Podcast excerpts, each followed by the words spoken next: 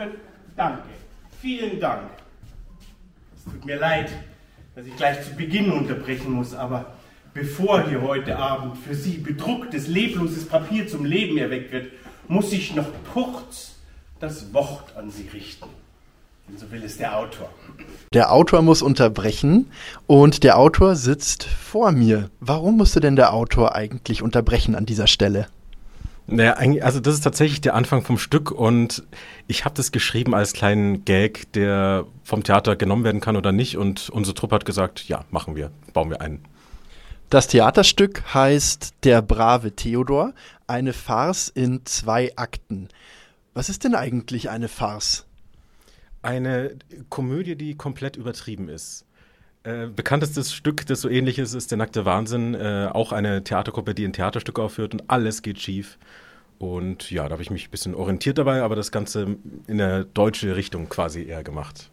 In eine deutsche Richtung? Du bist ja auch ein deutscher Autor. Hast du schon viel geschrieben? Ich habe zwei Theaterstücke geschrieben, eigentlich drei, aber zwei sind schon veröffentlicht.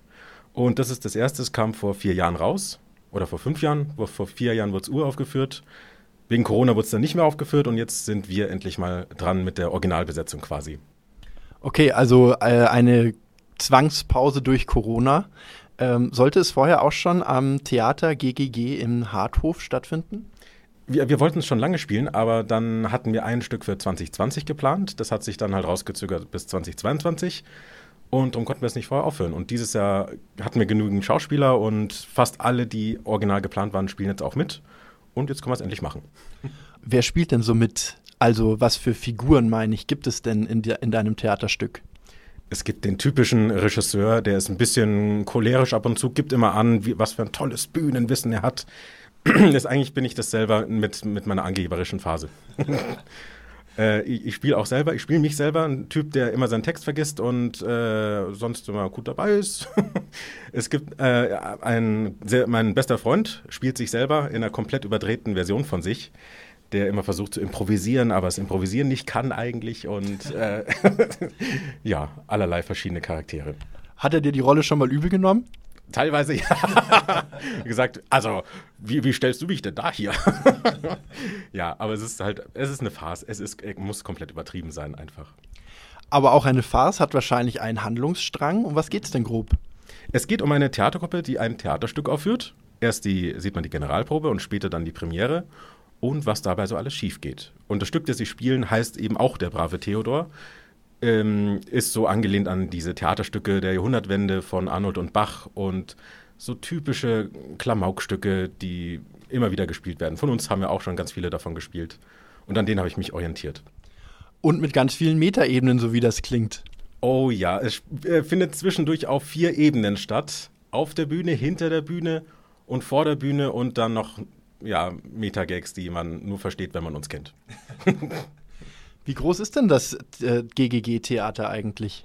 Recht klein. Wir haben gerade mal 80 Sitzplätze. Eigentlich hatten wir 100, aber wir haben, äh, da jetzt doch wieder Corona größer wird und Krankheiten, ein bisschen die Sitzplätze reduziert. Und ja, es ist ein kleines Theater in einem Pfarrsaal.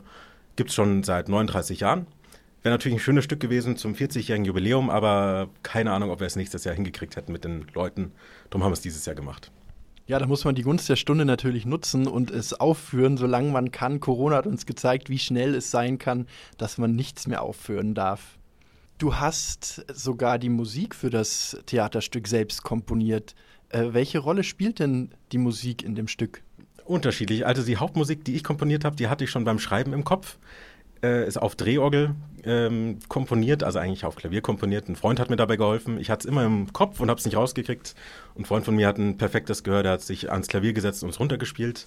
Dann haben wir es von der Drehorgelfirma aufnehmen lassen und genau, jetzt klingt es so, wie ich es immer im Kopf hatte. Hast du schon öfter komponiert? Ja, ich, äh, also ich bin Musiker seit langem. also ich habe in der Grundschule angefangen mit Geige, später dann Kontrabass und alles Mögliche.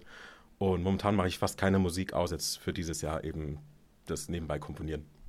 Und Schauspiel obendrauf. Du spielst selbst im Stück mit, hast du schon erzählt. Ähm, wie lange spielst du schon äh, an Bühnen? Seit 21 Jahren mittlerweile, glaube ich. Ähm, also äh, offiziell das erste Mal habe ich mit fünf mitgespielt, aber da war ich noch zu jung, da durfte ich noch nicht spielen. Von Gesetz her ging es nicht.